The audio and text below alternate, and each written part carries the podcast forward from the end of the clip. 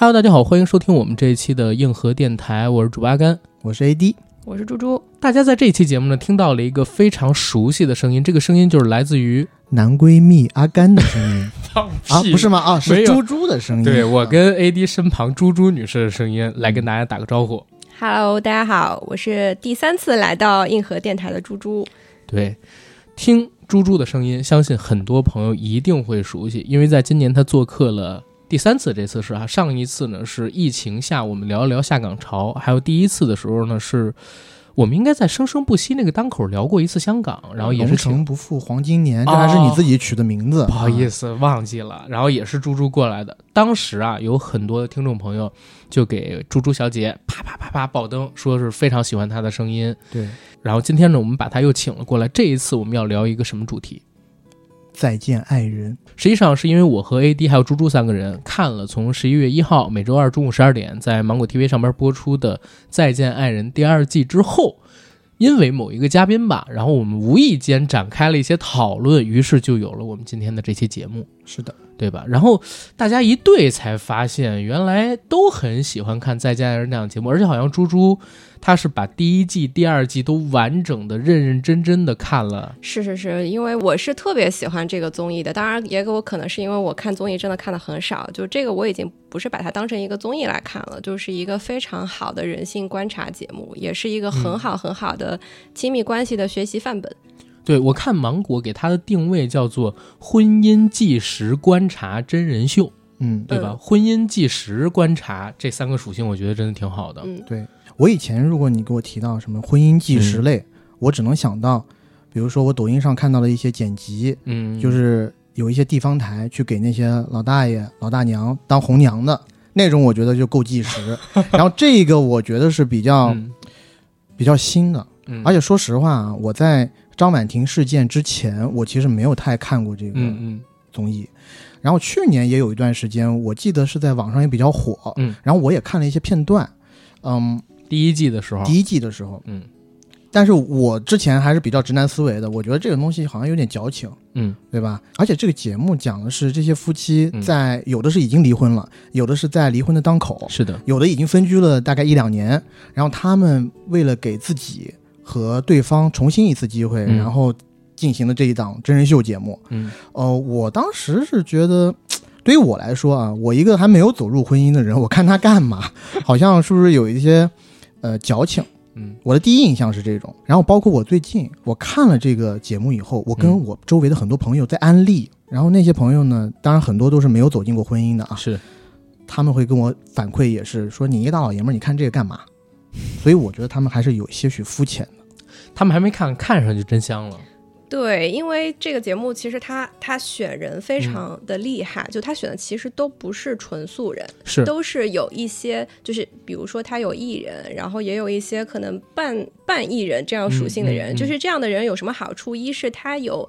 呃，他当当然镜头感比较强，然后其次是他有能够把自己的内心袒露出来的能力，这个对很多普通人来说是不具备这样能力的。而且，其实你看他们初始的状态，就是比如说第一季或者第二季开头的时候，他们都会多少有一些面具感，但是这个面具感会在这个节目十八天的旅程中，对对对。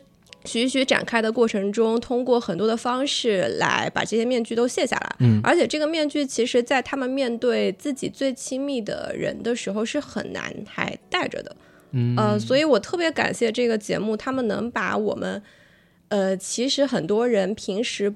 没有办法袒露出来的一些面相，不管是阴暗的也好，还是难以言说的也好，能够袒露出来。这个这个功能有一点像脱口秀，就是脱口秀其实就是能够把我们平时很难以言说的一些。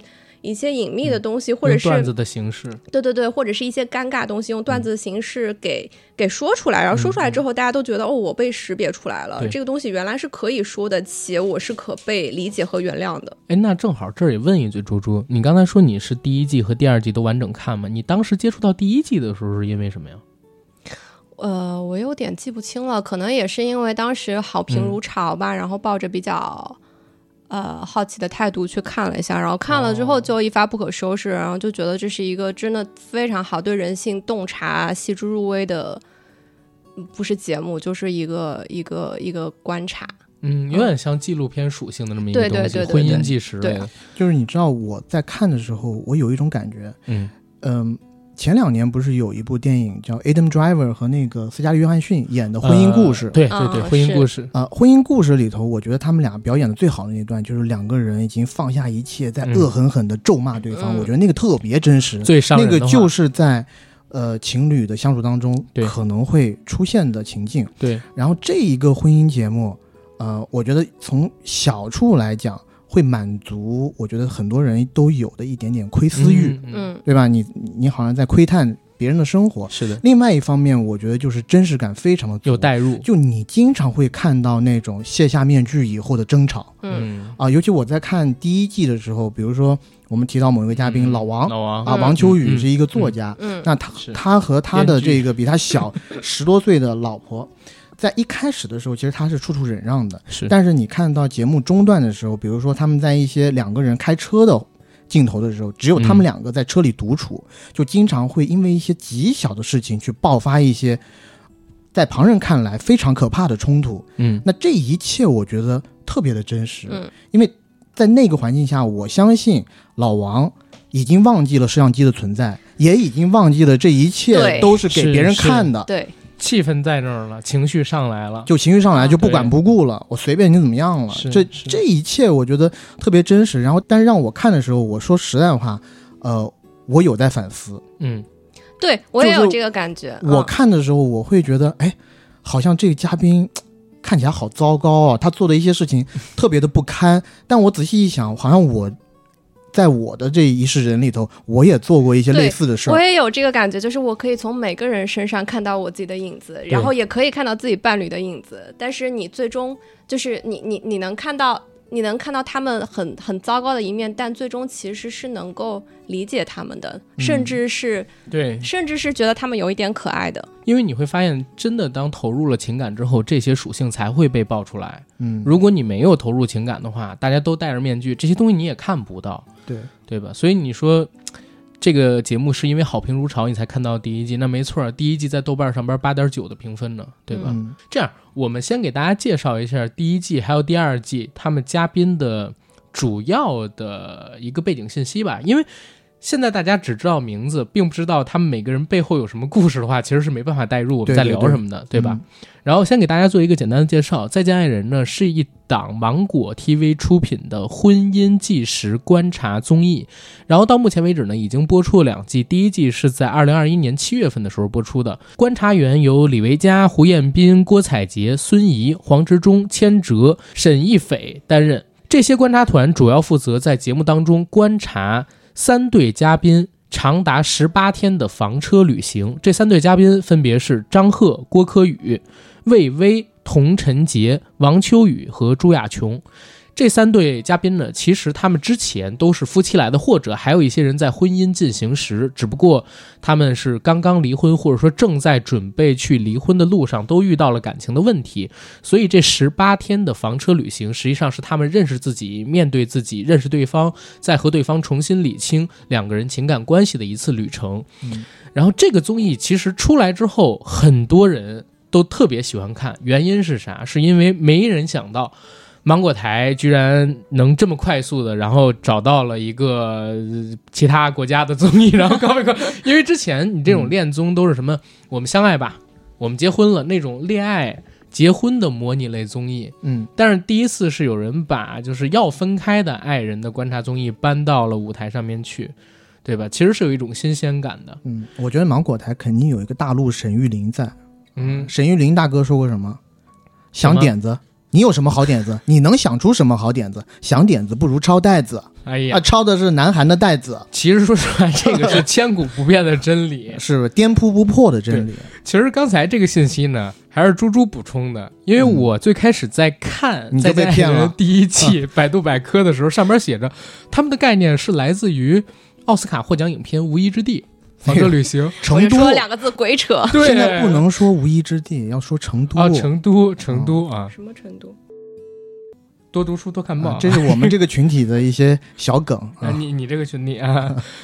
然后说回来，结果猪猪立刻就告诉我们说鬼扯，说哎呀，这个东西是韩国有一档综艺，我以前看过类似的，也是讲有关于爱人要分别的这种，应该就叫《我们离婚》。然后一搜，果然是有这么一档综艺啊，补充了一些知识。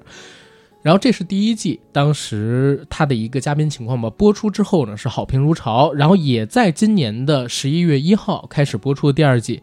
第二季，他的观察团呢，其实和第一季大致相同，不过有区别，就是李维嘉离开了观察团，而补充进了易立竞。嗯，是不是还有吉娜也是第二季新加入的品牌大使吧？然后他第三集已经没有了啊。OK。因为我说我怎么看到第三集的时候就找不到那个吉娜了呢？嗯，你知道吉娜在上这个节目之前，因为我到网上去搜有关于这个节目的东西嘛，好多人其实是很反对她上这个节目的。嗯，因为她之前的一些发言，呃，现在网上有一个流行词叫“娇妻”。哦，嗯，就特娘道那种。对，娘道 就很符合东北媳妇儿是吗？其实不是娘道，是妇道。嗯，这是咋整的呢？就是他过往的一些发言呢，其实是有很多女性朋友不太喜欢的，觉得他就是太小女人了。所以他是到第三期之后就不见了，是吧？就之后也不会再出来。第三期就没有再来了啊。OK，那只是客座或者飞行。对，奶奶粉的奶粉的飞行啊，明白。这是第二季的观察团，而第二季的嘉宾团呢，由陈美玲、艾薇、苏诗丁、卢歌、张婉婷、宋宁峰啊三对嘉宾所组成。嗯。然后我们分别来说一说第一季的三对嘉宾和第二季的三对嘉宾，好吧？嗯、第一季的第一组嘉宾是张赫和郭柯宇，其实两个人都是演员来的。他们俩呢是已经结婚十年，然后两个人相识于共同主演的一部电影之后，决定闪婚。嗯，但结婚十年之后，彼此在婚姻里边都感到了孤独，所以随着时间的推移，两个人就开始有了矛盾，而且矛盾越来越深化，最终选择了离婚。第二对夫妻呢是魏巍和童晨杰，他们俩是结婚七年，至今呢还没有孕育孩子，但因为没有孕育孩子，两个人产生了矛盾，啊，最终导致两个人也都萌生出了离婚的想法。在节目第一季开始的时候，他们俩实际上是还没有离婚的，但是现在两个人还在一起，而且好像还蛮幸福的，对吧？嗯。然后第三对夫妻呢是王秋雨和朱亚琼，这一对其实是第一季里边。受不到抨击最多的一对夫妻，他们俩的相处模式非常有意思。一会儿我们可以花大点篇幅，仅次于张婉婷他们夫妇吧，嗯，来讲一讲。老王和朱亚琼他们俩结婚是六年，两个人，男的是编剧，女的呢是一个歌曲作词人，相差十岁的年龄导致两个人价值观其实是有一些不一样的。朱亚琼对自己的婚姻呢，在有了六年的经历之后是倍感质疑，同时在丈夫那边没有得到应有的尊重。生活中也缺少夫妻在一起的这种仪式感，所以萌生了想和老王离婚的想法啊。然后第二季的三对嘉宾，第一对嘉宾是陈美玲、艾薇夫妇，他们两个人现在还没有离婚，但是已经分居了，对吧？嗯。然后这对夫妻里边，其实艾薇大家可能会更熟悉一些，陈小春版《鹿鼎记》里的多隆，然后也是 TVB 一个资深演员。但说实话，我这次看他，我发现他怎么老的这么厉害？嗯，居然都六十四岁了。我看他是五八年的时候出生的。嗯。然后第二对夫妻呢是苏诗丁和卢歌。苏诗丁其实参加过歌手啊，在歌手这个舞台上边唱过歌，是一个词曲创作者。而卢歌呢是一个行为艺术家，然后他自己也称自己是一个舞蹈家，其实在做一些先锋艺术。对对对。然后大家可以在第二期、第三期的一些 vlog 里边看到他的小小的视频的片段，对吧？然后第三对夫妻呢是张婉婷和宋宁峰。宋宁峰其实大家很多人会习惯把他称作是宋宁啊，因为这个名字大家可能更熟悉。张婉婷是著名演员梅婷的经纪人，宋宁峰呢，其实之前也演过一些比较出名的电影或者电视剧了。我自己有印象的是《相爱相亲》里边的阿达和朗月婷演情侣的那一位摇滚帅哥。然后更多的知道宋宁峰的名字，可能是因为围绕在他身上的一些八卦，比如说。他是齐溪的前夫，而且，而且他把名字宋宁改成宋宁峰，好像也是因为西从风中来啊，为了齐溪改的。而再往前呢，听说宋宁还和周迅老师谈过恋爱。张婉婷和宋宁峰夫妇现在育有一个女儿，他们俩结婚也有几年了，而且两个人也是属于闪婚，现在其实是有离婚的倾向。来这个节目也是为了寻找答案。嗯。因为第二季正在播出，咱们先从第二季聊起，然后再套回第一季，好吗？OK，啊，第二季三对夫妻里边，我们看看先从哪对夫妻聊起？那就是先从最具有争议的这个宋宁峰和张婉婷夫妇聊起吧。啊，OK，其实是最具有争议的张婉婷。是对，哎，我看完这我还挺心疼宋宁峰的。其实，在刚才录制节目之前，我说为什么会关注到这档综艺，实际上就是因为我有一天在 B 站上刷东西，然后突然之间刷到了一个很短的片段。再加上第二季的，他那个标题的名字起的大概是我从来没有见过能把无理取闹说的这么理所当然的人。然后你点进去看呢，是张婉婷在对着呃 Lisa 姐和苏诗丁两个人说：“你知道我跟宋宁我们俩人吵架吵的最离谱的时候，我被他逼得不行了，我掐着宋宁的脖子把他摁在墙上，然后我跟他说：你怎么能把我欺负成这样？”哦，我当时是看到这一段之后，我在想，哇，这是一个什么样的综艺？就是你已经掐住别人的脖子，把他摁在墙上，然后你嘴里边说的就是他怎么能够把你欺负成这个样子？嗯，然后后边呢，紧接着就是一套的有关于张婉婷的视频，他在车上开进的时候说：“我怎么找了你这么一个拖油瓶？”还有后边宋宁和卢哥两个人在玩飞盘的时候。针对于宋宁他演员的职业，发表了一堆其实有点驴唇不对马嘴，而且自我观点否定的言论。他是说，你作为演员，你就应该可以去呃理解别人，还是说是与角色共情？然后当宋宁峰解释他作为演员怎么与角色共情的时候，他马上又打断宋宁峰说：“我现在不是跟你说这个，no，他都不是这个，他是开始的时候聊大家的工作。”卢哥说了自己的工作是一个做行为艺术啊，拍舞台剧啊，然后做先锋艺术等等。他说：“嗯，听着高深莫测，但是实际上没什么用。”这是我对你名字还有对你这个工作的第一想法。先把那个卢哥给否定了，然后紧接着呢，宋宁峰就开始聊自己演员的工作嘛，说自己演员有一种属性，要带入一个人的情感，要去理解一个人。然后他立刻否定自己的老公。宋宁说。哎，那不行！你自己觉得你当时那个情景是代入，但实际上在观众看来，你可能当时根本就没有代入，而且观众可能代入的比你还好。她其实是在否定她老公的工作。她老公说，不是说，呃，我们比观众更能代入，而是说。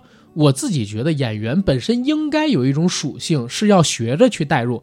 然后他老婆给出来的态度是什么呢？你现在还没有功成名就，你没有这个资格，你没有这个资格，所以你在这儿跟别人聊表演，跟别人聊怎么演戏，我觉得是一个特别可笑的事儿，你特别不成熟。她这样不让她老公说话，其实她觉得她是在保护她老公，对，或者说她嘴上说的都是我其实在保护你，其实。你这么说也对，为什么？因为她可能会怕这个节目播出去之后，别人看到这个节目会觉得说：“哎，你一小演员，你也没什么特别出名的戏，也没什么名气，你在这叭叭叭叭的讲表演，当着艾薇这些种资深的老演员面前，然后这样去讲，是不是有一点点自大了？”他可能是想的这方面，但是他的表现形式是控制欲，是一种让人窒息的压迫感给到宋宁，而且后边。我我也能理解，就像你最开始的时候说第一季老王他们吵架一样，也是情绪起来了，他完全推翻了自己前面的观点，嗯，说不能因为你是演员，我就要体谅你带入角色之后发的脾气啊，或者说你带入那个人物属性之后，你本身有的那种情绪，我不应该作为你的家人去承受啊。然后后边他说的是，如果我工作上受了什么委屈，宋宁他就得宠我，他来这儿是为了爱我的，对吧？他必须得受着，他得体谅我，就是他其实是一个特别双标的关系，他不能接受宋宁的感情带回到家里边来之后引发的脾气，但是他自己带回到家里边来的东西，必须要宋宁去体谅他、理解他、爱他、包容他。所以当时看完这一段的视频之后，我是觉得哦，这个综艺到底在播什么？因为我不是线性顺序看的，我一定要完整的去看一看。然后一搜《再见爱人》，这不是去年看过一点的第一季，现在出第二季了吗？追过去看的，然后一看看三期，嗯啊，大概其实我刚才说的这些东西已经可以 代表一部分宋宁峰和张婉婷他们两个人的一个相处状态了。这个也是可能张婉婷现在被骂到风口浪尖上面的一个原因吧，也是她痛苦的一个根源，就是她觉得在大众面前，在我所有的朋友面前，大家都觉得宋宁峰很可怜，然后我一直在欺负他，我一直在压制他，可是。呃，我看这个节目的过程中，前三集最让我感动的一个场景是沈一北老师，他说：“大家不要看到张婉婷觉得自己拿到了武器，就是当当你们的伴侣歇斯底里的时候，你就觉得啊，你是张婉婷，然后就就觉得自己我拿到了一个武器，我可以我可以伤害你或者可以打击你。但其实当你的伴侣歇斯底里的时候，你要识别到他是在求救。”啊，我觉得要怎么样的同理心才能说出，或者是悲悯心吧，才能说出这样的话，我真的很感动。就是因为呃，我我可能需要为张婉婷说一些话，就是如果听众朋友里面有一些喷子，先别急着喷，先听我们把这一期节目聊完。女生的不会，真的，我们这里听众朋友们都特别喜欢你。是的，他们两个人形成这样的模式，一定不是因为一个人的。张婉婷肯定有她自己的很多问题，她特别自我中心，然后特别。呃，特别有控制欲，也会忽视别人的感受，这些都是他的问题。但其实你看到他后面这些问题，他都是都有反思的，就是他其实也是一个极度理性的人，因为作为一个经纪人嘛，嗯，然后他也有很多方法论。我想补充一句，就是这儿我要说一点是在哪儿，因为我一直特别闹不明白，就是他作为一个经纪人，而且还算是一个大牌明星的经纪人吧，梅婷老师，对吧？就是他在这个节目里边，其实表现出来的，最起码一二期有些时候情商是和他的工作属性不对等的。嗯，所以我我跟 AD 我们俩之前也聊过，不排除是剧本的可能性，但是我们现在呢，就先不聊这是剧本的可能性，或者是剪辑吧，对，或者是剪辑，然后我们就还是以播出。现在我们看到的这个情况来进行讨论是有很大的主观性的啊，所以如果有人在评论区里边说剧本的，我们猜过是剧本，但是这不在我们这期节目的考虑范围内啊。因为你其实看第一季节目，或者是呃我们对身边所有的情侣的观察，甚至是关照自己，你你你都会发现，所有的关系的模式最后形成都不是一个人原因，都是双方的原因。然后呃张婉婷这个样子，其实我觉得有。呃，很多原因吧，就是就是因为很多背后的事情，它是不太方便，呃，拿到台面上来讲的。就就以我们刚才说的这个这个这个，我们可能会看到的一些八卦的线索来看，首先张婉婷她对宋宁峰最大的不满的一点是，我的情绪价值得不到满足，就是当我难受或者是嗯悲伤的时候，呃，就有一个细节嘛，她说她产后抑郁的时候，然后她在那难受，然后。呃，宋宁峰就拿了热水和什么毛巾，嗯，给他，就是就是，但是一句话都没有，他就觉得你为什么就不能说两句好话来安慰一下我呢？但是所有的观众都会觉得莫名其妙，那那递热水、递毛巾，难道不是对你的关心吗？那这个其实，呃，我觉得某种程度上我是能够感同身受的，就是就是当你难受的时候，呃，我是需要一些情绪价值，这个情绪价值是很正常的，为什么不能有呢？而且宋宁峰。呃，他，你你看他跟齐溪之前的一些，就是我们能找到的资料，其实他是曾经也是一个非常炽烈的人，就是他可以，呃，向齐溪三次求婚，然后每次都很盛大，然后他可以在微博上面用非常热烈的语言去表白他的妻子，他的前妻，但是可能到了，呃，就是有一种落差，你对，有一种落差，然后他。呃，他好像某种热情，他用完了，释放完了，他到了这儿之后，就就变成了一个有一点，就是看似有一点木讷的人。那那这个对张婉婷来说，她又是一个很自我中心、非常需要 attention 的人，但是她得不到这种 attention，嗯，就是那那又有一个前后的对比。那那他的心理落差必然是很会很大。当一个人得不到关注的时候，他可能会先是先是正常的表达，嗯，然后正常的表达依然得不到回应的时候，他他就会用一种比较极端的方式，甚至是有些人可能会自毁，嗯，就对，有些人可能会用伤害伤害对方，或者是就是大声咆哮这样的方式都会有。就是我需要你对我表达。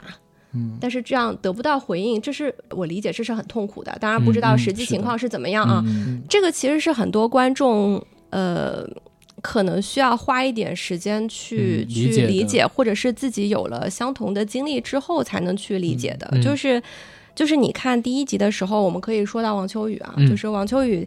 呃，在很是我我觉得很搞第一季是吧？第一季对第一季的王秋雨，其实很多人都会吐槽他，就是他是一个完全工具理性的人。对，就是我不能给你提供任何情绪价值，我为什么要提供情绪价值？因为情绪价值不产生经济效益。对，就他是一个完完整整的非常理性，工具理性人，情绪无用，他觉得情绪无用啊，我我不如多花点时间去写稿。对啊，这个写稿能带来收入，你你在那闹情绪有什么有什么价值呢？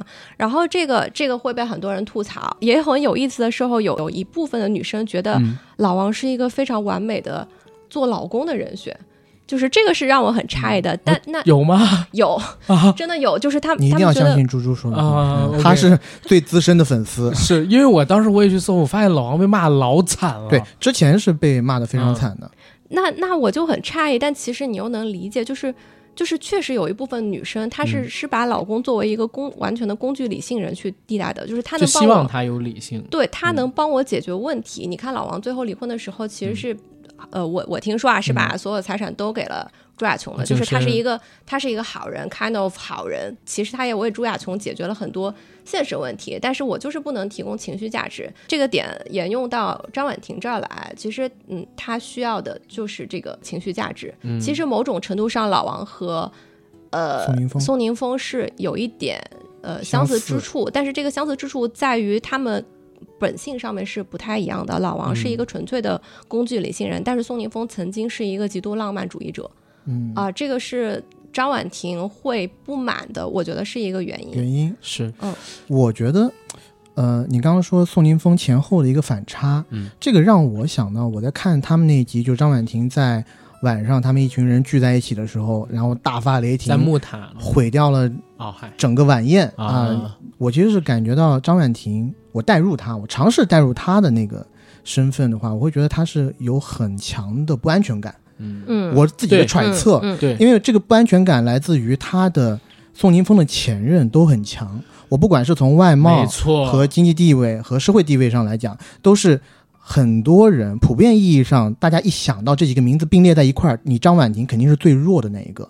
但我现在张婉婷是和宋宁峰在一起的，而宋宁峰和张婉婷两个人如果摆在给很多人看啊，我会觉得有很多人会发出。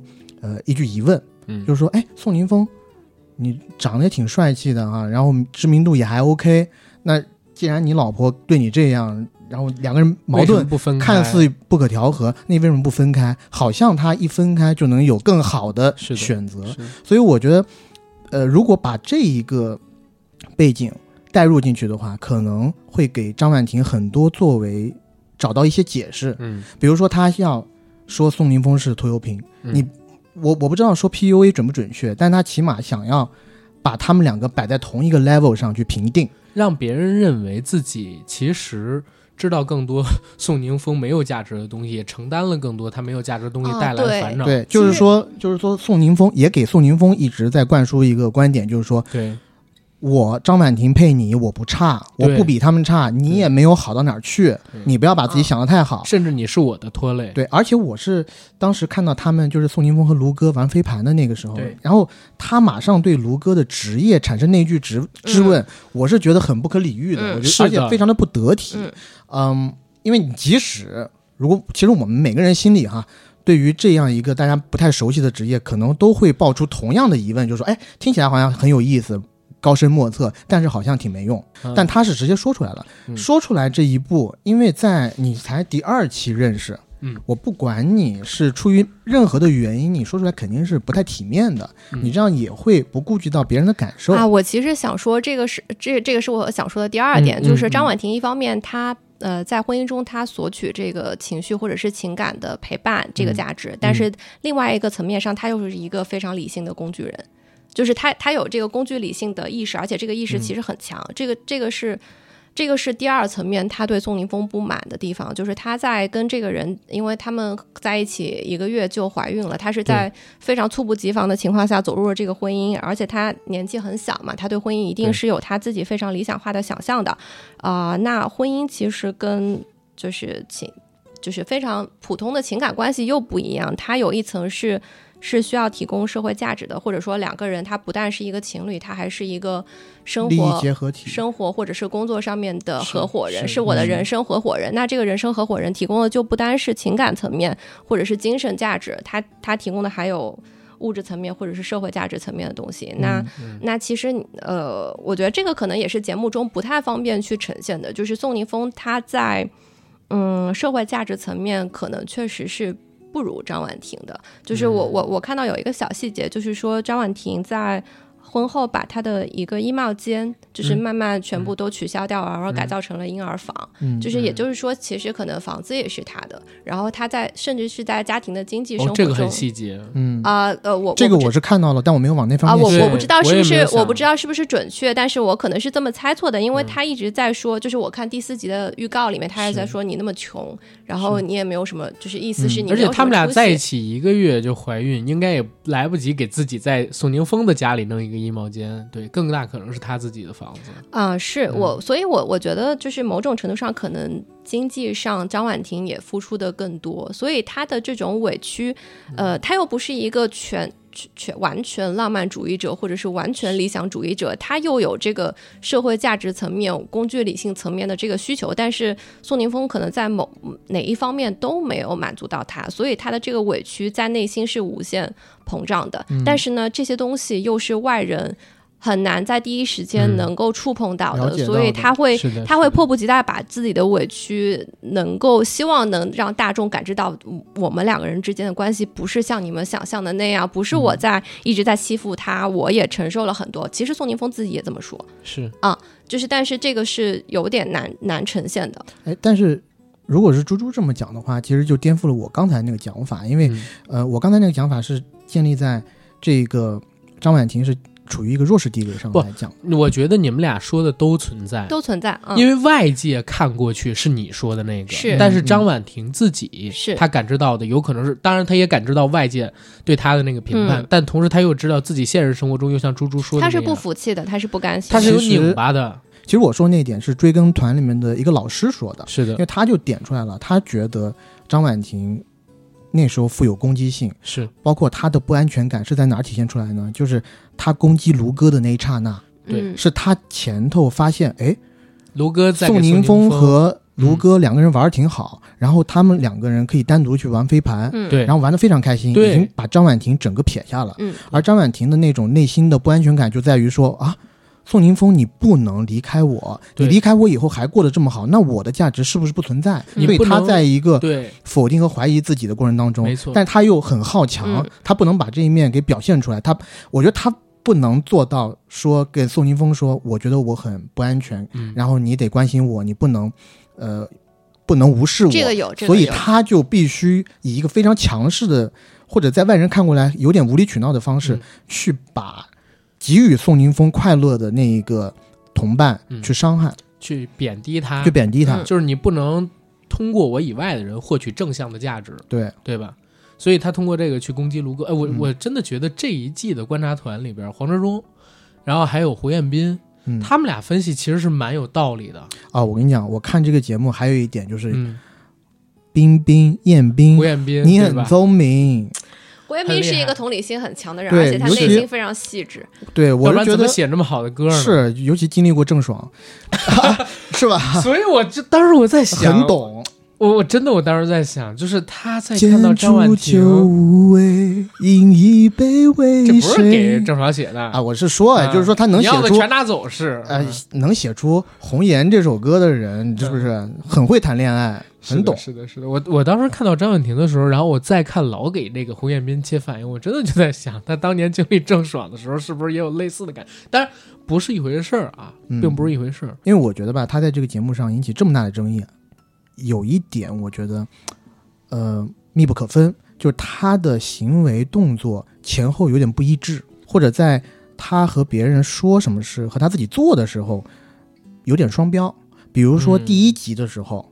他会揪着宋宁峰的耳朵，对吧？去咬耳朵，说：“哎，这其实我们在上一个节目。”嗯嗯，因为我们并不知道他具体说的是什么。宋宁峰只是在节目里有说说，我不希望你在每时每刻都以一个经纪人的身份来要求我提点我做某事。嗯，那么这就让我回想到了第一集的时候，他们有一个小咬耳朵的片段，嗯可能他在宋宁峰的耳朵旁就跟人家说，这都是摄像头呢，你作为一个演员，你得故意。注意点，然后我们俩的关系都得注意点，嗯不能什么事儿都拿到台面上说。但是当他情绪上来的时候，他就天王老子，就是什么都不管了，嗯他又把这些所有的不堪的情绪完全抛出来，让别人去接，让一些可能跟他关系没有那么近的人去接，在这一个，我觉得就有点双标了。他就是一个很双标的人。呃，双标肯定是存在的，但是嗯。嗯，可能这个双标背后也是因为他是在努力的自保，但是这个自保的过程中，他的整个逻辑是不自洽的，所以他没有办法很。就是把他的行为和他的就是想法能够统一起来，我觉得背后还是因为他在亲密关系上是一个不太知道怎么去很好的会知道怎么样去处理的人，因为他们嗯。进入这个亲密关系太过于快，因为他们没有经过所谓的相爱，然后相处，然后决定我们要结合，然后我们怎样去孕育生命，这一切他们全部都略过了。然后张婉婷又是一个性格如此刚烈的人，刚烈，对刚烈的人，这个在他的工作中可能是正面的，但是、嗯呃，在在他没有经过任何准备进入一个亲密关系的时候，就会变成一个炸弹。然后他又遇到了宋宁峰这样的对手，就是我觉得两个人关系是需要有一个制衡的，嗯就是就是就是就是需要我我抛出去，然后对方能接上拳赛，对，就是就是有一个一来一往的关系。你也说的很棒，男闺蜜，这个像拳赛这个点点的非常好你，够了我就给大家捧一下，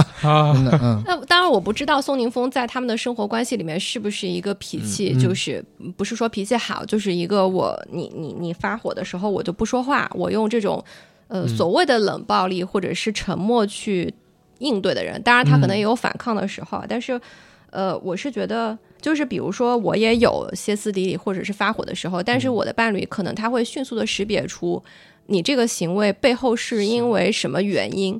我举一个简单的例子，就是我我有时候会觉得你为什么不能跟我共情？当我对一件事情特别特别气愤的时候，或者是因为一件事情特别特别悲伤的时候，为什么你不能跟我有同样的情绪？但是他会他会迅速的给你一个反馈，就是呃，你不能指望我。呃，需一方面需要安慰你，一方面需要理性的帮你分析，去找到解决问题的办法，甚至是我实实际层面去帮你解决这个问题的时候，我还能跟你有同样的情绪，那那我如何跟你保持一样的冷静呢？他会迅速识别出我这个想法可能是有问题的，我会立刻 get 到，我需要打住，呃就，互相有没有节制的你好会自省哦，需要两个人都要有这种自省意识的这个情绪不能无限没有节制的继续下去。当然你，你是你适当需要有一些这样的发泄，让对方知道这个事情我很 care，我很在意。你需要，呃，我我们这个中间这个关系需要有一个调节，但是你不能无限制的节制下去，因为它也是有问题的。所以我是觉得双方关系需要有这样一个制衡，但是可能宋宁峰长期就是就是我不说话不输出啊、，我不输出，然后我也不能识别你的这种。呃呃，说说白了就是反 PUA 嘛，我不能识别你这个、你这那种发泄方式是不对的，那那对方就会变成一个很糟糕的人。这就是我觉得两个人关系是有来有往，一个人的形成不是他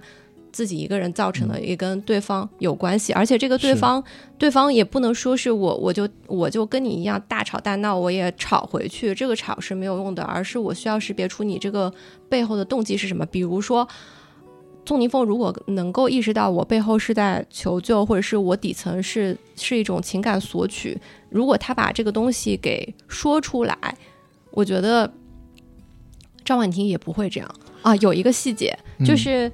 就是就是他们两个第三集的时候，两个人不是在演一个演一个小节目，嗯就是身份小互换。身份互换。我觉得宋哦，对，宁峰那个演的那一演幕得特别我觉好。得非常的匪夷所思，是是是，然后我我忘了是嘉宾里面哪一个观察员，他说他说张婉婷笑了，而且其实他那个笑里面是有一点欣慰的，就是我被看到了。嗯，就是你宋宁峰不是一直在忽略我，你你你是有有观察有观察我，甚至你观察的还这么细致入微，我被你看到了。这个我要跟听众朋友们补充一下，就是他们在玩那个小游戏是什么游戏？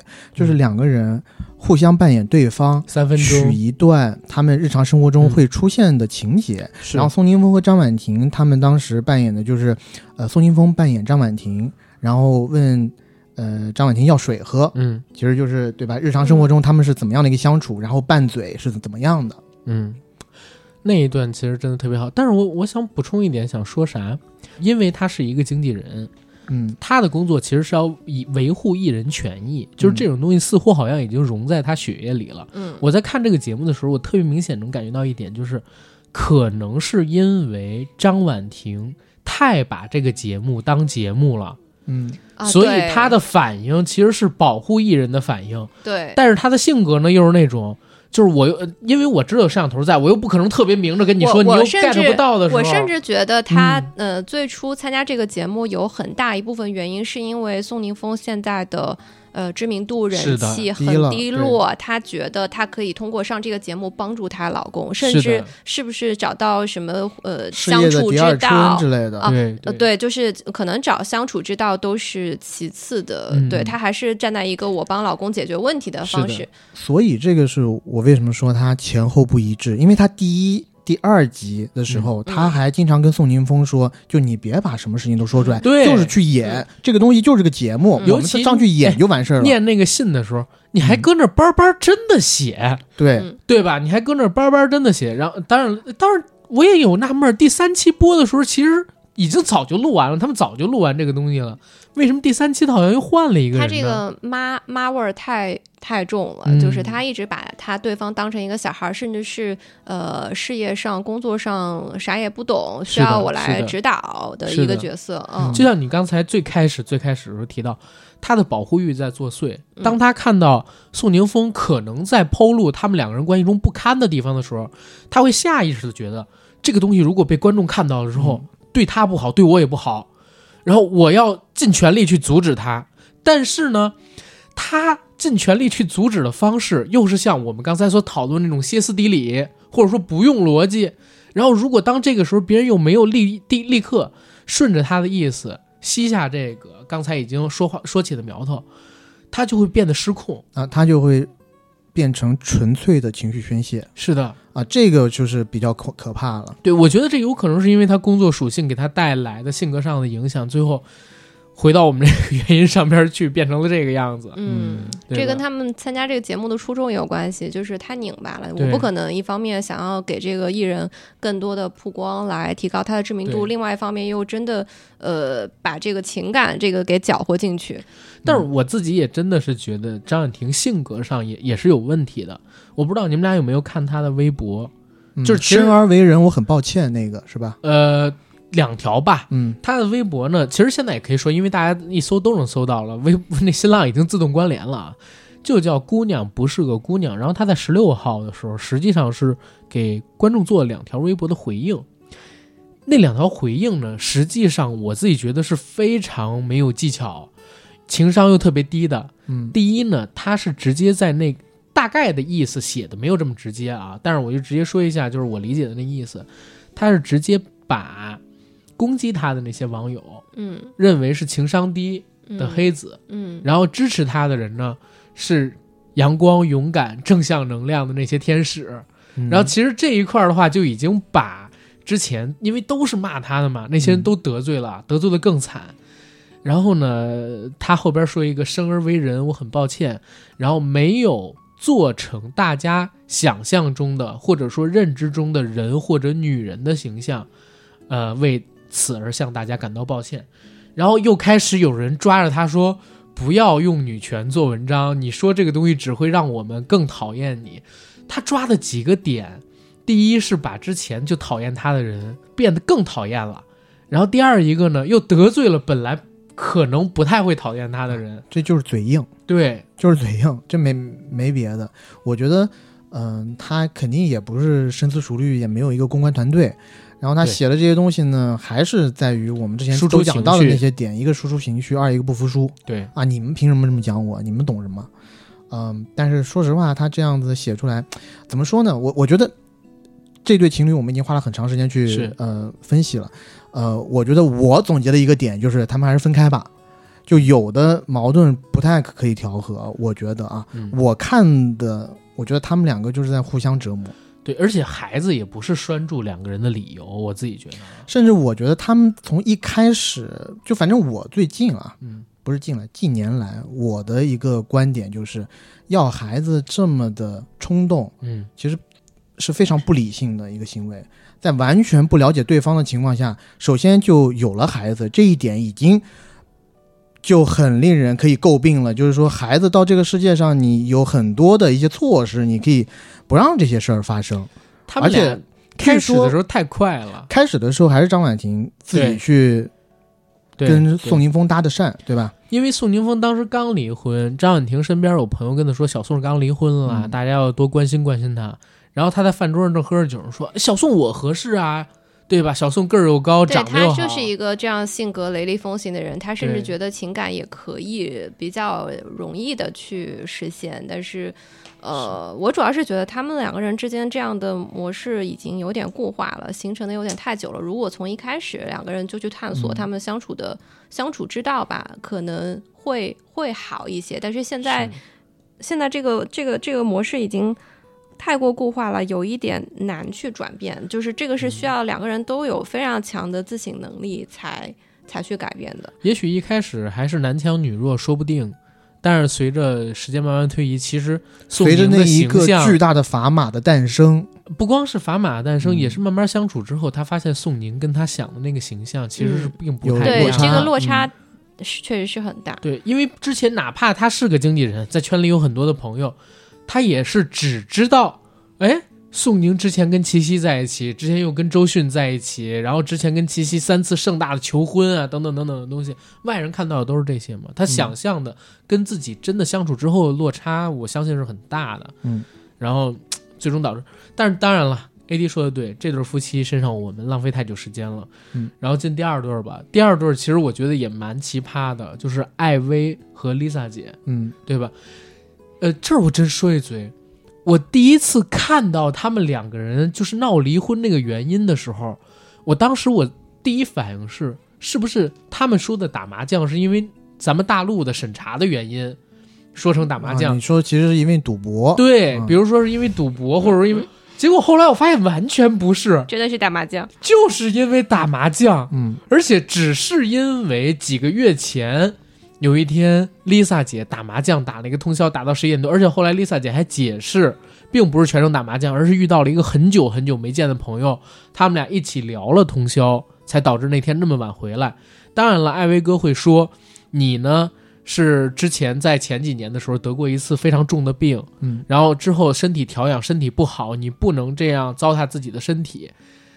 但是 Lisa 姐也说了，你每天都喝酒，我可以不打麻将，你可以不喝酒吗？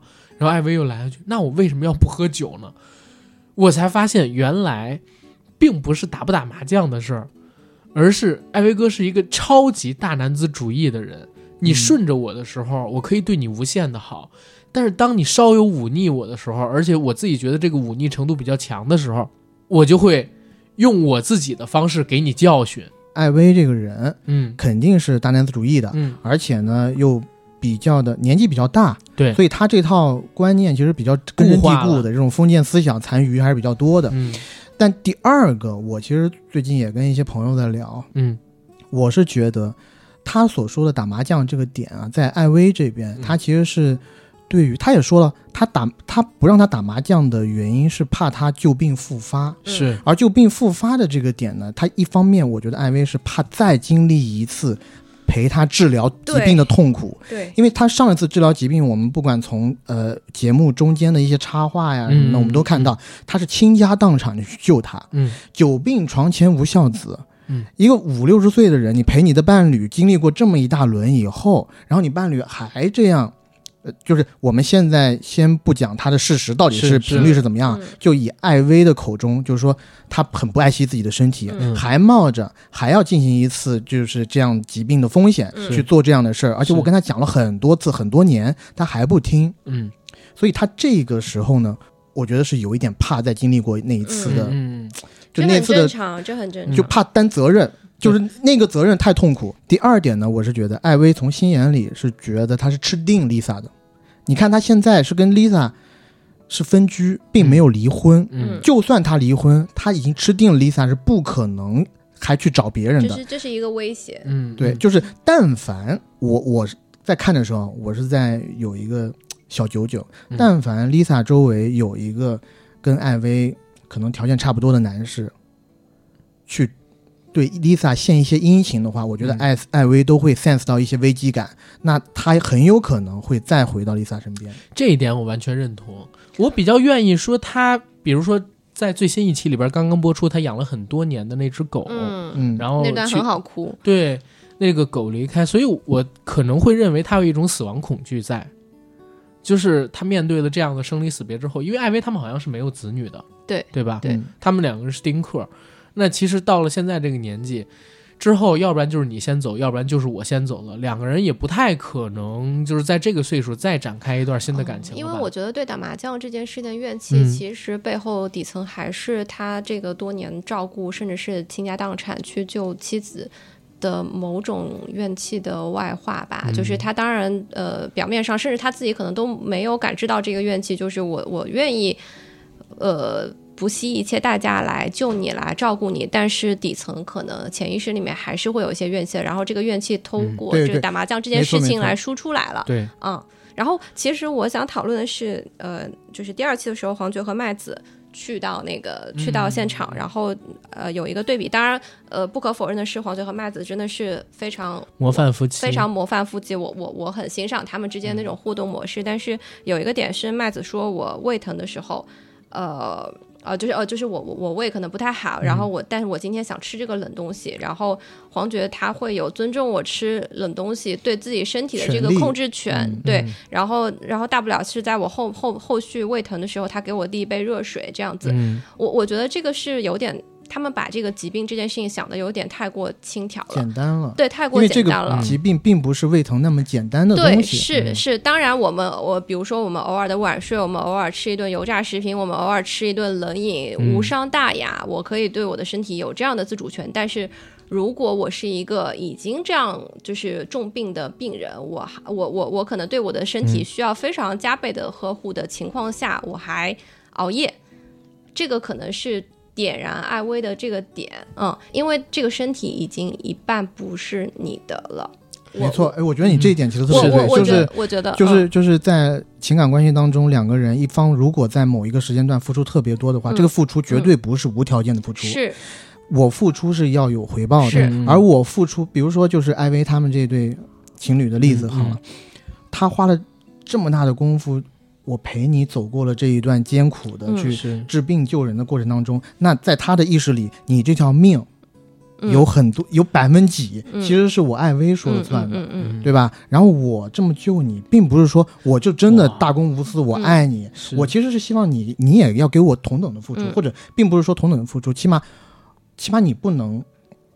不是说，嗯，对我表达足够的感激跟尊重。对，因为因为其实我看第一集的时候，艾薇还没有露出那么大男子主义的一面的时候，我其实共情的是艾薇。为什么呢？我我带入的是我妈。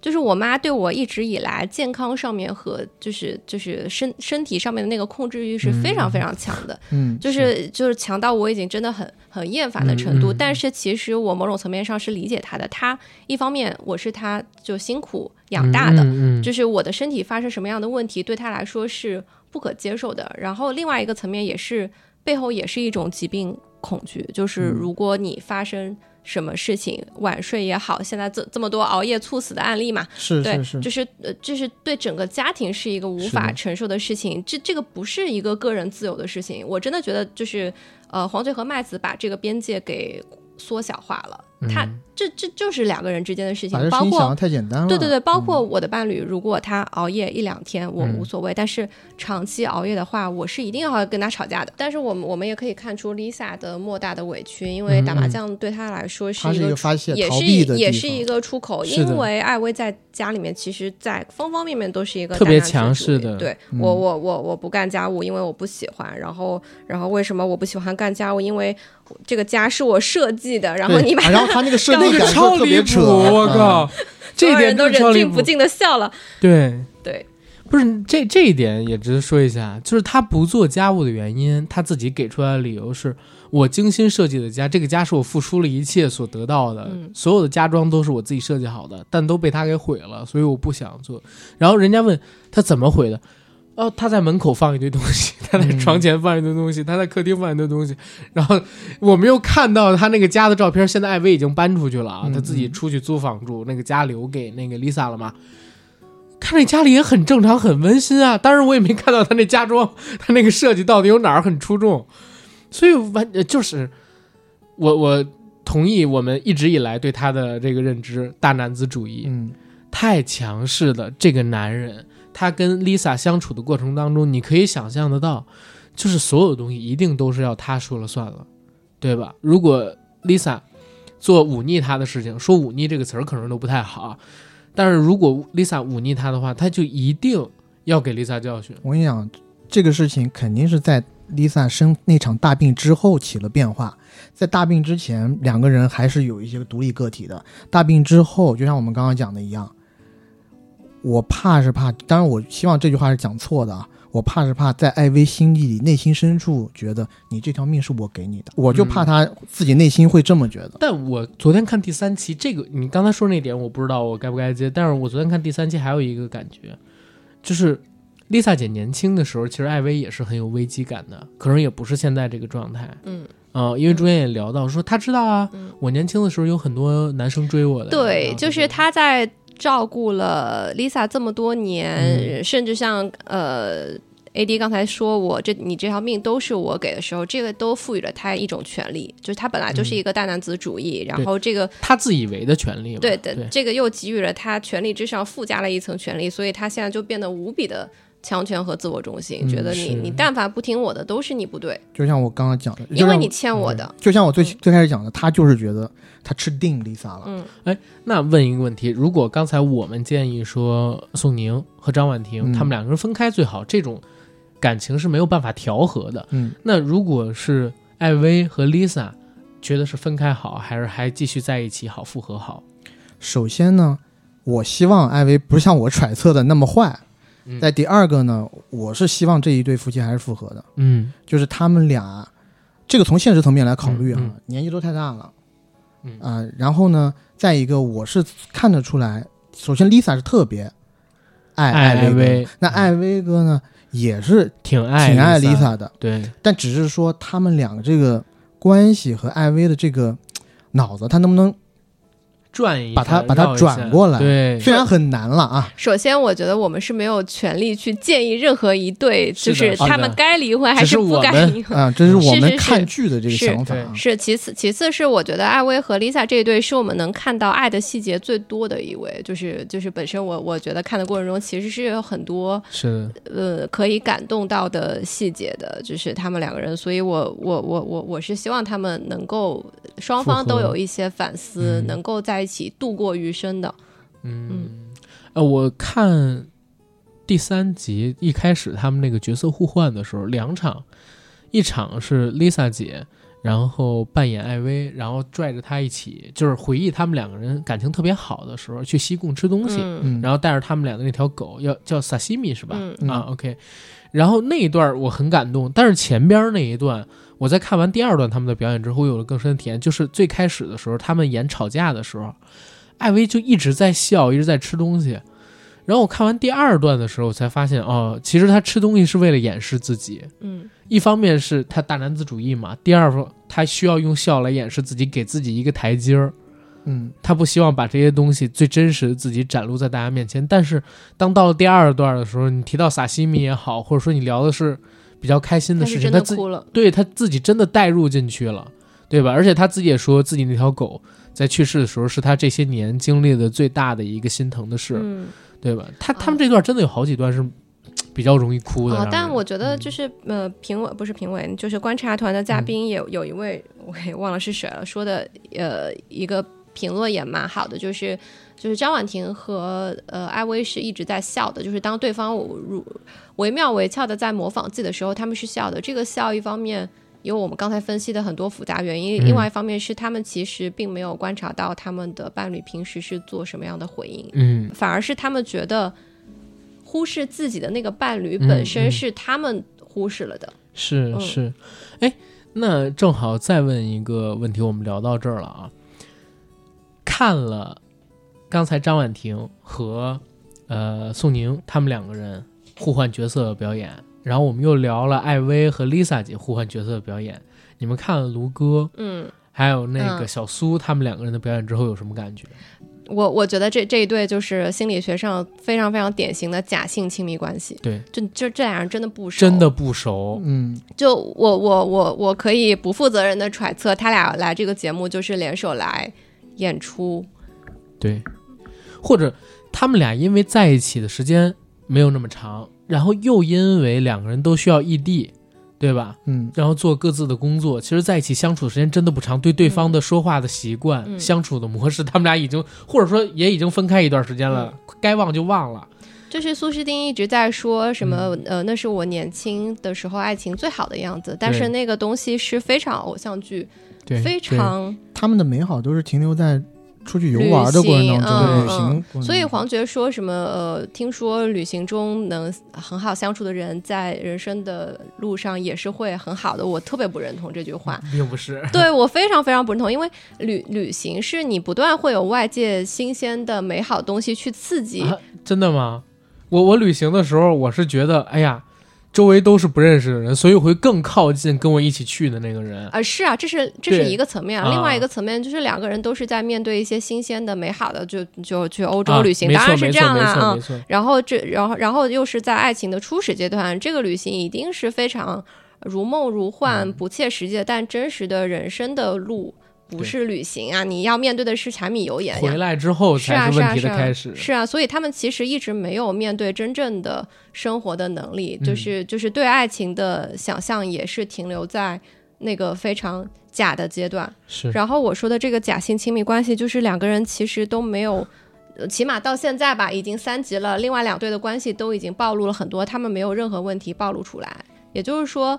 呃，真的，这个 bonding 的那个东西是两个人一起经历过很多事情，以及以及经历过很多痛苦，嗯，就是两个人在痛苦中如何去磨合，然后变成更适合彼此的另一半，这些都是我们看不到的，所以我会觉得假，嗯嗯，我我当然也觉得假。我看这对情侣的时候，我甚至都觉得没有什么特别好分析的地方，你知道吗？特别明显就是两个文艺青年。嗯，然后因为各自的 爱好吧，然后比较趋近，走到了一起。开始的时候以为能过上那种梦幻般的生活，理想中的爱情，但是真实的生活到一起之后，柴米油盐酱醋茶，发现哦，生活。跟我相聚是两回事儿，嗯，跟自己爱好的那些文艺也是两回事儿，嗯，然后两个人就分开了，然后这一次来到这个节目里边，其实两个人也并没有想过再在一起，因为知道跟另外一个文艺青年在一起太痛苦了。哎，但是我看的时候，我其实没有想到这些啊，我觉得他俩就是来赚钱的。我看的时候，我可能还是比较小白啊，我看的时候，我觉得苏诗丁，因为他老是哭嘛，我觉得他投入的感情还比较多。然后对于卢哥这个方面来讲呢，我首先觉得。我没有看到他太爱那个苏诗丁，是。然后第二个呢，我觉得他们当初分开的这个理由或者原因，我不知道我说的对不对，但是我一直看起来，我觉得卢哥是没有办法容忍女性伴侣在事业上是比他强的。你这点说的特别对。之前的他们分手的一个，我觉得很大的一个爆点在于，他一步步的觉得苏诗丁。在事业上强过他，嗯，然后要离他而去了，他抓不住这个关系了，然后他可能才导致了他，呃，再加上他当时可能事业也不顺，然后才有了一些所谓抑郁的一些呃症状。对，其实还有一个点是啥？其实他们两个人呢都不特别愿意为对方付出，但是呢，小苏毕竟是女生嘛，她比这个卢哥要强一点，他付出的也更多，投射的感情也更多，但是卢哥呢？一方面有你刚才说那个原因啊，就是他觉得小苏上在歌手上边也好，等等的，在事业上面吧，统称讲事业上面，歌手是那舞台，对，就那节目嘛，他不是去过嘛，嗯，就是他的事业越来越好了，然后跟自己就产生了落差，再加上两个人长期不生活在一起，再加上两个人生真正生活在一起之后，跟最开始认识的时候也不是一回事儿，哎，然后他自己就开始有了一些心理上的抑郁等等的，最后选择了分开。等到再来这期节目，你想分开那么久了，他已经早就放下了。但是中间没分开的时候，两个人当时那些争吵、那些的不愉快，对投射感情比较多的小苏来说，其实是一种伤害的回忆，所以他会落泪在这个节目里边落泪。嗯、但是我看的时候，我会有一个揣测，嗯，我觉得卢哥早在上海有女朋友了。你知道吗？这个这个肯定是我当时看的时候，我就觉得，呀，肯定早就有新欢了。说又做这种工作，没准小苏也有了。对，你说这个怎么可能呢？就是两个人也也是风华正茂的年纪，又做这种行业的，因为你看，你你看，就是就是他们在那个塔，就是三个女生在那个塔前面的时候，苏诗丁就是呃不想让卢哥去帮他拿那个包，他不想麻烦。人家觉得那个包太重了，其实另外一方面也是，也是想维护那个边界，是，就是他不想两个人不想亏欠太多，对对对。而且我不知道你们有没有看，就是第三期，当卢哥从背后抱住小苏的时候，其实他下意识是有点抗拒、有点慌的，就是他也没想到卢哥会主动把胳膊伸过来抱着他。别入戏啊，我们就是 来演一下。对，当时他确实有一种抗拒在，就是明显能感觉到两个人已经不爱了，或者已经是过去时了，对吧？所以这三对夫妻其实也蛮有意思的，就是我们看他们所相处的关系，如果是真的像我们猜测的一样，小苏他们已经放下了，已经过去了，来这儿就是一份工作。然后如果就是想逃离，然后还有第三对就是在虐恋期的宋宁跟张婉婷，我觉得这三对夫妻都很有代表性，嗯，对吧？但是呢，既然我们是一期节目要聊。《再见爱人》第一季和第二季两季嘛，对吧？第二季我们放的时间太多，我们再抽出点时间回到第一季上面去。第一季的三对夫妻其实也是蛮有代表性的。我们先说哪一对？老王吗？从老王说，老王吧啊，是老王吧？王秋雨和朱亚琼夫妇，其实他们俩。老夫少妻，对老夫少妻，女生比男生小十几岁，嗯，对吧？成熟某种程度上就是情绪上面也也会成熟很多，他可能会包容女女生的某一些小的情绪啊，或者是能够呃更成熟的去处理两个人之间发生的事情啊。但是这个在王秋雨身上都没有发生，对，就是他既不能包容朱亚琼的情绪，也不知道怎么样处理两个人之间的关系。我有一度我觉得王秋雨太赤裸了。就他说的所有话都不加修饰的就给出来，就是像我们给出来的话，好比好比说，如果是我的话，会有点修辞手法。那我对，就我这么打个比方吧，就比如说我跟一个呃，跟一个我的好朋友，我说话的时候，我可能是给出一套别墅，对吧？就别墅里面还带精装修的。嗯。王秋雨就直接给些沙子，给些水，给点水泥就给出去了。毛坯房都毛坯房都不是，就直接给你这个地皮，你自己建去吧，反正意思就是这个意思。啊，反正最最后结果都差不多的，但我觉得这个就特别不可取。而且我其实，在最最开始看的时候，我就觉得哇，这个男生怎么那么糟糕啊？就是特别完全不会讲话。而且我记得有一期的时候，当朱亚琼问他说：“你是不是从来没有喜欢过我唱歌？”嗯，他竟然就说：“对我从来没有喜欢过你唱歌。”关键朱亚琼的这个专业就是一个歌手，这是他的职业。那你否定他？岂不是否定了全部？但王秋雨的，在王秋雨的概念里，他是说我喜欢你是喜欢你这个人，并不是喜欢你的唱歌。我喜欢你，并不是要喜欢你的全部。但我只是觉得说，在那样一个环境下，正常人都会察言观色，稍微掺杂一点爱意，不为过吧？对吧？这不是一个要杀头的大事儿。是，但是呢，他选择去这么赤裸的去表达他心中所想，我觉得是相当不可取。当然。在后面有一期，我记得他是有一点把自己想掰过来的嫌疑。他说：“啊，我之前跟你那么说，其实是吃了一点小醋，所以我才跟你这么说的。”但是，他大面上跟呃朱亚琼的这个互动，基本上也是，就朱亚琼说什么，他第一个就是否定，再一个就觉得朱亚琼不成熟，是吧？就是不断的去，我不知道这能能不能算是 PUA。但是一直在否定对方，我觉得这个确实是一个不太好的做法。嗯，因为王秋雨是一个非常极端的人类观察样本，就是他他因为 我问你，张婉婷跟王秋雨，你觉得谁更极端？呃，那还是王秋雨啊。张婉婷还是有一些就是理理性存在，还是有一些自我反思在里面。王秋雨，我在某种程度上我都感觉他有一点像是个行走的棺材板儿。行将就木了。这不是王秋雨是非常典型的中国传统家庭养育出来的呀，就是第一务实，务实是第一，对务实嘛，就是中国人的务实。第二是。就是情感是需要压抑的，这不是我们典型的六七十年代的父母养育出来的小孩吗？或者是我们的父母的情感模式就是这个样子的？情感是羞于表达，表达出来就是我不正常。就是王秋雨是这样一个悲剧延续出来的产物，然后他把这个产物，他把这个悲剧重新复制到他的婚姻，到他的家庭上升到这么高吗？哎，你知道什么吗？但我有某种程度上。我特别同情王秋雨啊，是啊，他很可怜。因为老王在，当他说出一些，哎，你你你说这其实奇怪。当我们中华语世界中用老王形容一个人的时候。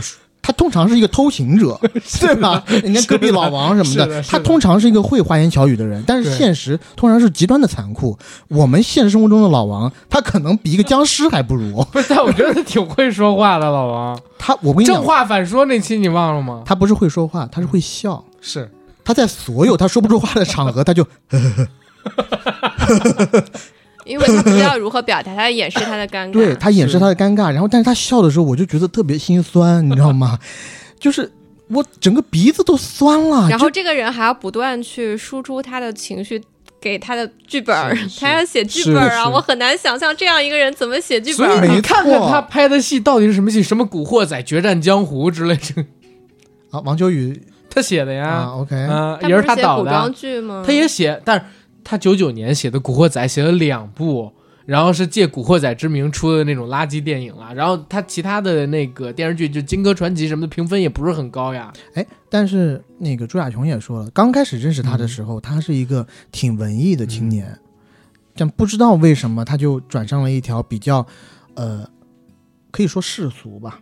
的的一条道路，因为他现在，比如说他之前有一些艺术追求，但是通过节目我们看到他现在写的一些东西都是要往市场化的考角度去靠，对吧？那可能是因为整个市场大环境不允许他再那么文艺了，这是外界原因，没有表达世界的错。王秋雨，我跟我把他跟文艺青年完全挂不起关系，那是那是你现在看到他，真的，十几年前看到他，你说不定年前我觉得他特别文艺。我不瞒你们说，我现在在看王秋雨。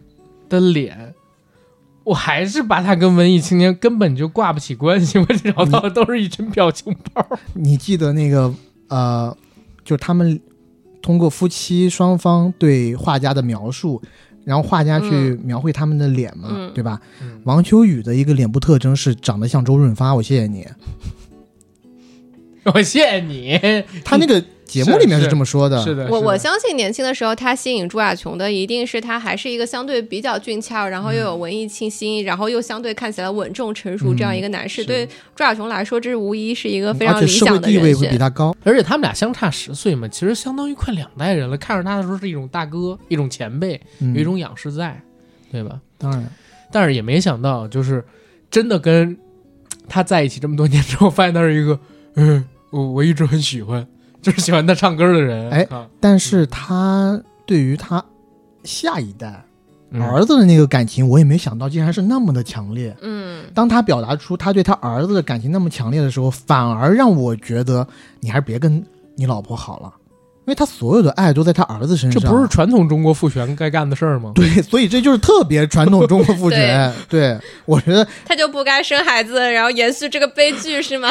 那没有没有没有，咱哪能评论人这个？对我 我是觉得就是我其实也看不太到他对朱亚琼的那种我们说爱啊，嗯，就是因为他最开始的时候以小孩作为这个嗯。说话的由头，然后以小孩觉得，哎，我们如果离婚了，我觉得最对不起的是我这个儿子什么的，嗯嗯，我就觉得有点 有点老套，有点站不住脚。但是到中后，就是第一季节目中后期的时候，我觉得老王还是有体现出他对朱亚琼那些爱的，只不过他那种男人真的就还不对，他的爱会说对爱是非常沉重的，比如说爬山的时候。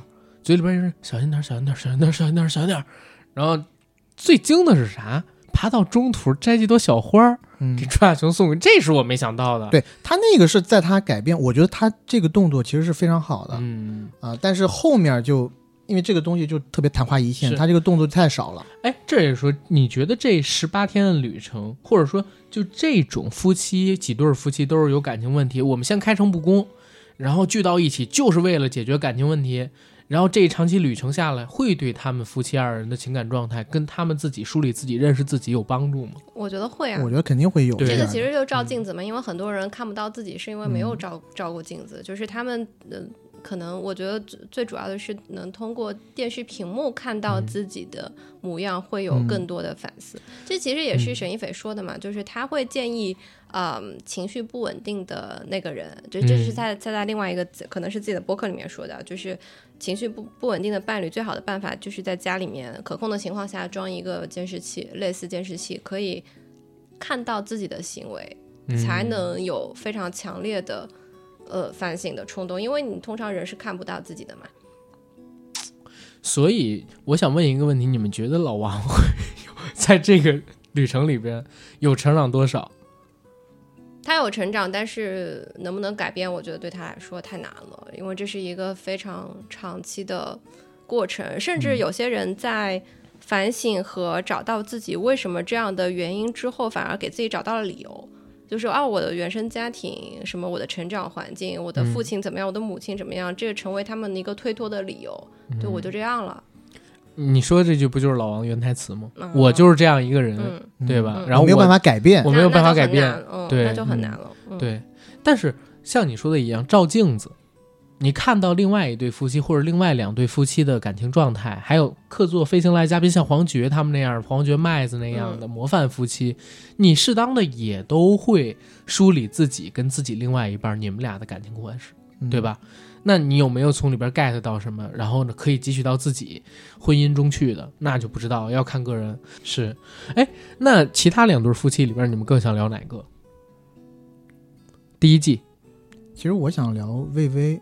和童晨杰，嗯嗯，他们俩最后是复合，或者说没有离成。他俩我觉得刚开始来这个节目，因为他俩的问题明显不没有其他两对大，然后他俩他俩其实就是一个可能初衷，我觉得是一个就是一个拍档的身份来一起赚点钱，因为你看他们现在也是也也是这样的，就是一个夫妻档，然后就是就是就是一起工作嘛。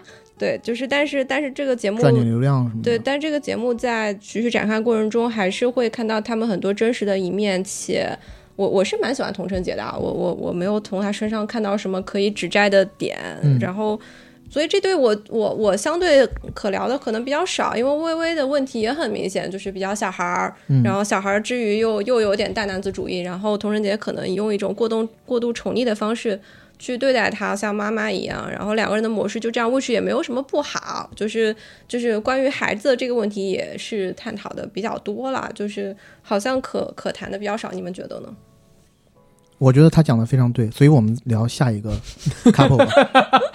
但我还是蛮想聊那个啊张赫的，因为其实，在看节目的时候就觉得他有点像卢哥，嗯。啊这个状态。嗯，好像也是为了来上一份工作，提升自己曝光率。卢哥更有表演性，就是他还在表演某种深情，某种就是哇，我只能说他演技非常好，因因为把我给骗过了啊，我就吃了他这个深情大男主的人设。我觉得他一直在爱着这个郭可宇，然后呢，我其实觉得他是在某种程度上是非常不甘心的，因为郭可宇在最开始就讲了，他觉得他们。这相处这十年，他是没有爱情的，也就是说，从头到尾就是一个特别大的否定。而对于张赫来说的话，那我这十年难道我所做的一切都是零蛋吗？都是化为化为空谈可能没有看到最后吧？啊，对我确实没看到第一季，确实没有看到最后，是吧？嗯，因为因为后面我当然我我我不知道这些都是都是表面上的播出来的，对，播出来的就是。呃，我我我只能说一些我的主观主观的看法，就是郭可宇在旅程的快快终结的时候是有一点心动的，因为他其实是一个他展现出来是一个很感性的人，然后然后当他呃反过来去呃有一点炽烈的表达的时候，你会看到张赫是在往后退缩的，就是不管是从肢体语言还是从一些行为动作上面，都是往在往后退缩。他他发现这个女人玩完了来来真格的了。哦，我我只是在在在呃演演一场戏，演一场戏，然后这然后这场戏已经快结束了，而且呃，可能某种程度上也达到了我的目的，但是怎么回事？你来玩真的了？我我我开始害怕了，我要开始保护我自己，我要跟你保持距离。这是从第几集开始的？因为我现在只看到第八集，其实快差不多到结束了。因为我印象很深的是，就是张赫从进了这个节目开始。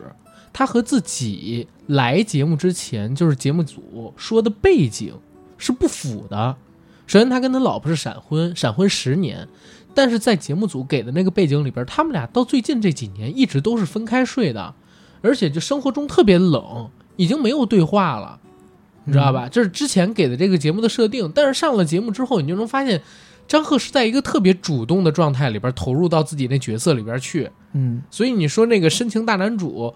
我自己有点不太能理解，包括他老婆，其实你偶尔你也能看出也有点不太理解，所以我就觉得他是有点在演的。我倒没有说，是是，对我倒我倒没有像猪猪看的那么深入啊。但是当时我看他老婆的那个反应跟张赫的反应其实是不太一样的。而且我我我我比较就是情绪化的评判，就是我觉得他们的精神世界是很不对等的。就是郭可宇其实是一个内心很充盈且。且独立的人，就他的世界是完整的，他甚至不需要这样一个伴侣。但是，呃，如果说张赫有什么，嗯，就是真真的，呃，呃，就是精神上需要上这个节目的理由，无非就是不甘心。他自己也说了嘛，我不甘心，就是我我没有得到一个认可。这个认可可能来自于，呃，就是我刚刚说的这个精神世界不平等的认可。就是有一个细节是，呃，就是郭柯宇说。啊，给他读一个东西啊！我特别想跟他分享。那他他问我你吃没吃饭？然后然后郭柯宇说说我跟他讲，就是今天我在这个餐厅的那个呃，就是那个这个餐厅的女主人女主人的那个耳耳环特别特别美，就是就是他觉得我都已经表达到这这份上，然后张赫就说我只是想关心你吃没吃饭，就是嗯，就是两个人的。这算是精神世界吗？就是他们认知世界的方式是有巨大的差异的，且且张赫就是不愿意走进他的内心。我我承认男女是有这个差别，就是呃男生相对可能更务实一点，更理性一点，更不能风花雪月一点。也得看年纪吧。嗯，对。但是当当你爱的人向你提出这样的索取的时候，你如果可以让他高兴，或者你愿意让他高兴，你为什么不呢？我不觉得这是一个很难的事情，就是。就是就是很多人呃很多人会说女生作或者是怎么样的，为什么一定要用作这样的判断呢？我觉得这是非常某种程度上也是非常难全的吧。就是情感的索取不好嘛？不 OK 吗？嗯，我觉得肯定是 OK 的，但是有很多男生是不知道怎么去给给你。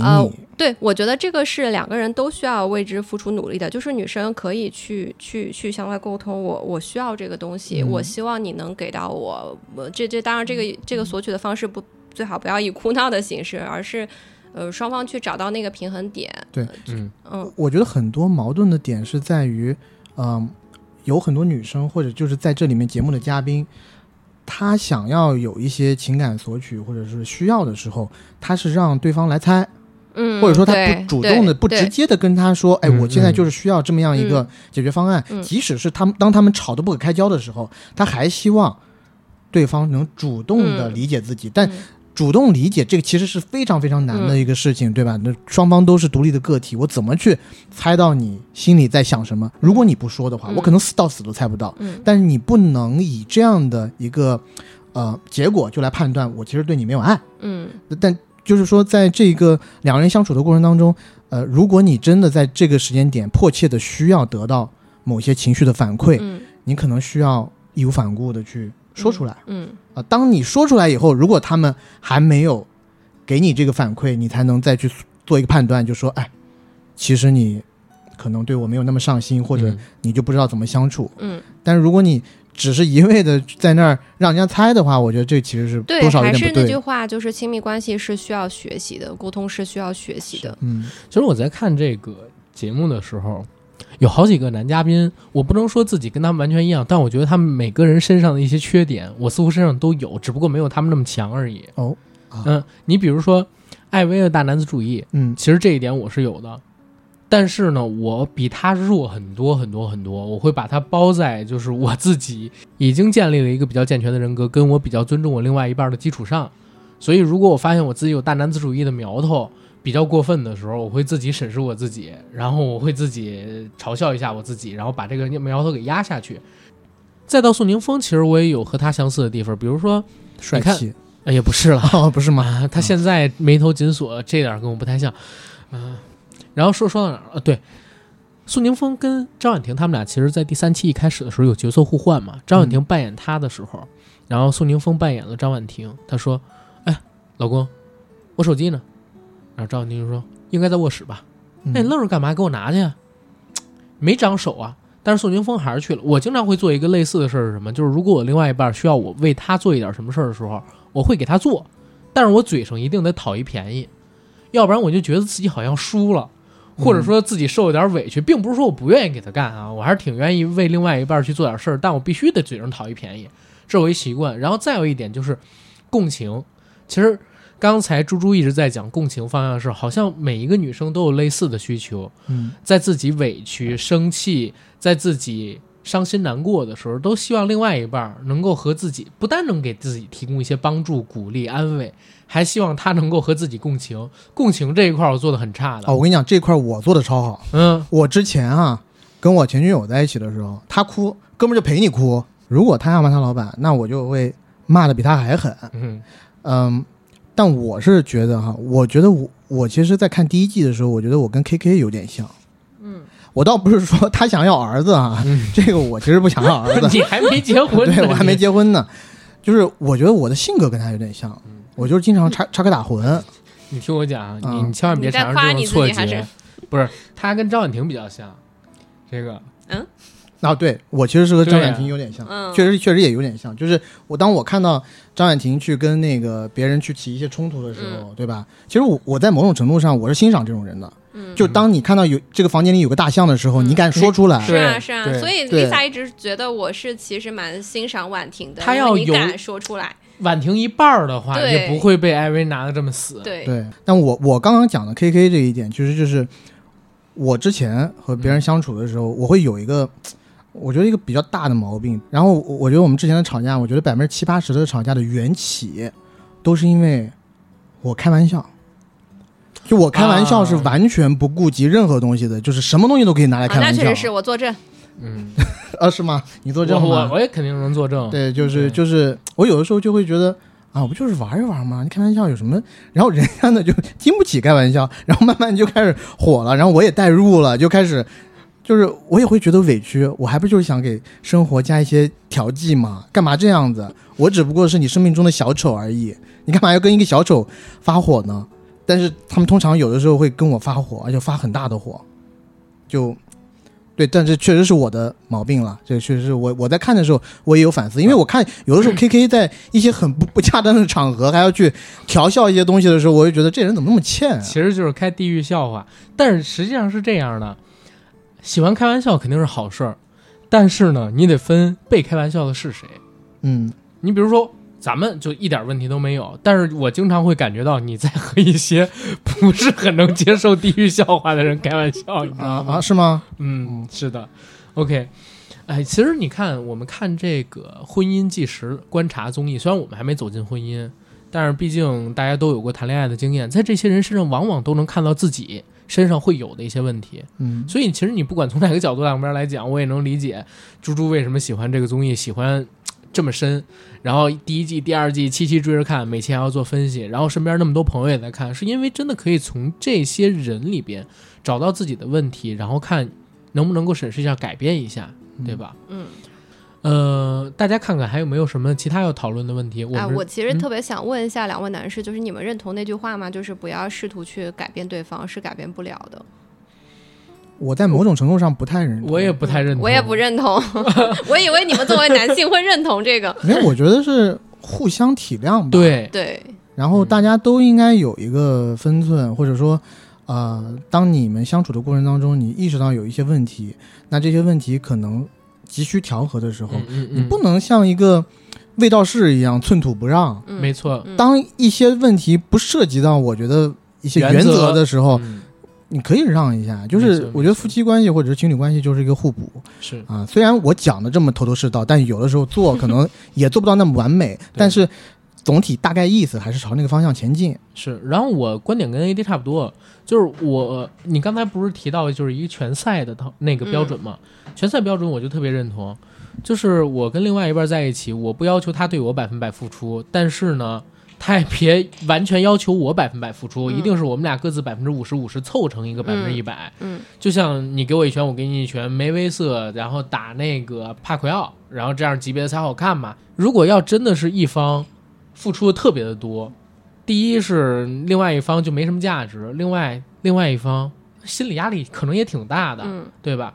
那两个人只要互相在乎、互相付出，那就得互相学会让步，互相改掉自己生命中的一些不好的东西，或者说另外一面不太能、另外一半不太能够去接受的东西，所以肯定是会做成一些改变的，而不是说一成不变。对吧？所以就不太能认同。嗯，对，我也觉得就是这是一个人生合伙人的概念，就是你你们两个人不是在划分对错，我要胜利，嗯，呃，而是说我们可不可以让这个情感事业更加好？那如果它发生问题的时候，我们怎么解决？嗯，要不然你改变，要不然我改变，或者我们两个人共同改变，寻找那个平衡点啊。所以这个也是我觉得，呃，这个节目好的原因，就是它能让我们看到自己和某种。改变的方法，对，嗯，如果大家不改变，那就再见爱人了，对吧？对，就不爱就不爱，下一个更乖，对。啊，是吗？不是，是应该非常悔恨，嘿，失去了这段良缘，再见就再见了，对吧？嗯，行，我觉得今天的节目我们聊的也蛮久了，最后的最后作为一个广告，我们收尾好吧？我们节目《硬核电台》已经在全网各大播客平台同步播出，欢迎各位收听、订阅、点赞、打赏、转发。我们想加群的加 J A C K I E L Y G T 的个人微信，让他拉您进群，和我们一起聊天打屁。想关注节目最新动态还有嘉宾动态的，欢迎关注硬核班长以及 A D 钙奶爱喝奶的微博。猪猪要不要宣传一下你的银安白马？不用了，不用了，不用了。